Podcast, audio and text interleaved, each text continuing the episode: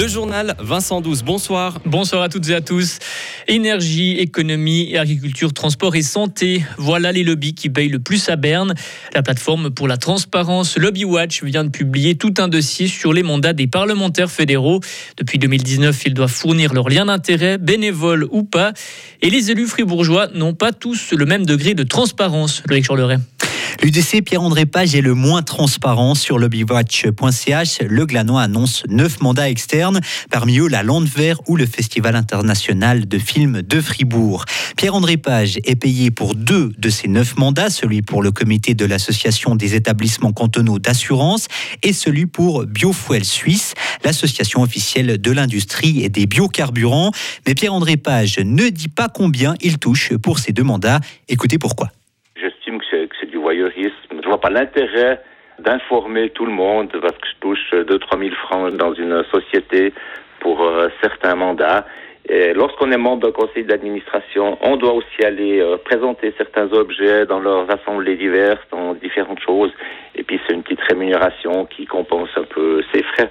Et je pense que j'estime que c'est pas si si important d'avoir toute cette euh, transparence. Pierre-André Page nous a finalement dit gagner un peu plus de 10 000 francs par année pour ces deux mandats. Merci Loïc. Et sachez que c'est Christine Buard-Marbar, la centriste, qui touche le plus d'argent pour ses activités extra-parlementaires. Elle empoche plus de 65 000 francs par année. 40 chambres en plus et des locaux modernisés pour l'été 2025. Le chantier du nouvel home médicalisé de la Sarine a débuté aujourd'hui à Villars-sur-Glane. La première pierre a été déposée ce lundi. Ces travaux vont coûter 50 millions de francs. Fribourg a un champion du monde. Florent Lassila est le meilleur mécatronicien de la planète. Le matranet de 23 ans qui travaille au garage de sa famille, le garage Lassila, a remporté ce titre ce week-end.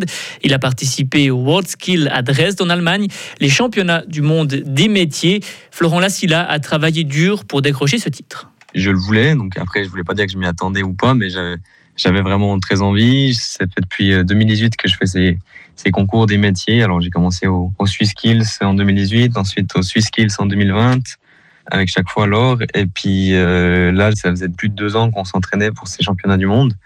Après ces trois jours vraiment très très intensifs de, de postes et de stations à, très très haut niveau, bah, c'était incroyable d'avoir enfin ce soulagement, ce lâcher de pression entre guillemets, parce que c'était vraiment ouais, un, gros rush d'adrénaline en même temps et puis puis savoir que ça a payé, c'était vraiment incroyable. Et Florent Lassila se verrait bien expert dans quelques années.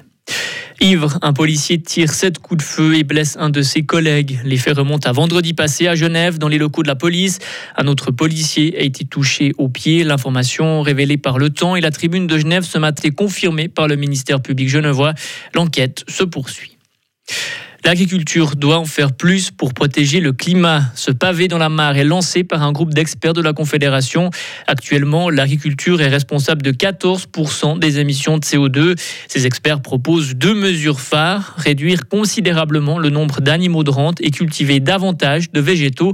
Écoutez le professeur de biochimie de l'Université de Neuchâtel, Jean-Marc Neuhaus.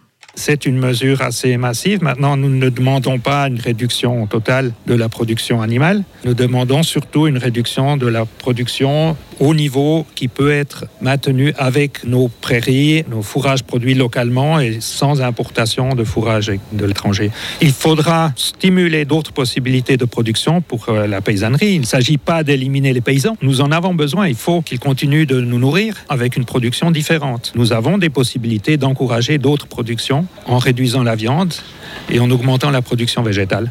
Et ce groupe de scientifiques se dit ouvert à l'utilisation d'OGM. Les céréales ukrainiennes voguent à nouveau sur la mer Noire. Les exportations ont repris ce lundi.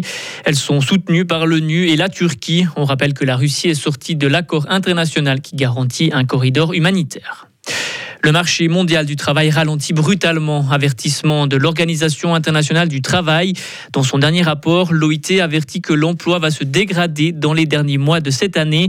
La raison, la guerre en Ukraine, bien sûr. Dans ce pays, la situation est désastreuse. Le nombre d'emplois y a chuté de 15% en une année.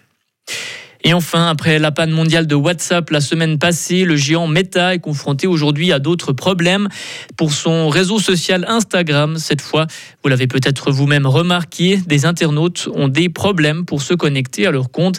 Certains comptes sont suspendus ou même introuvables. Meta dit travailler pour tenter de régler ce problème.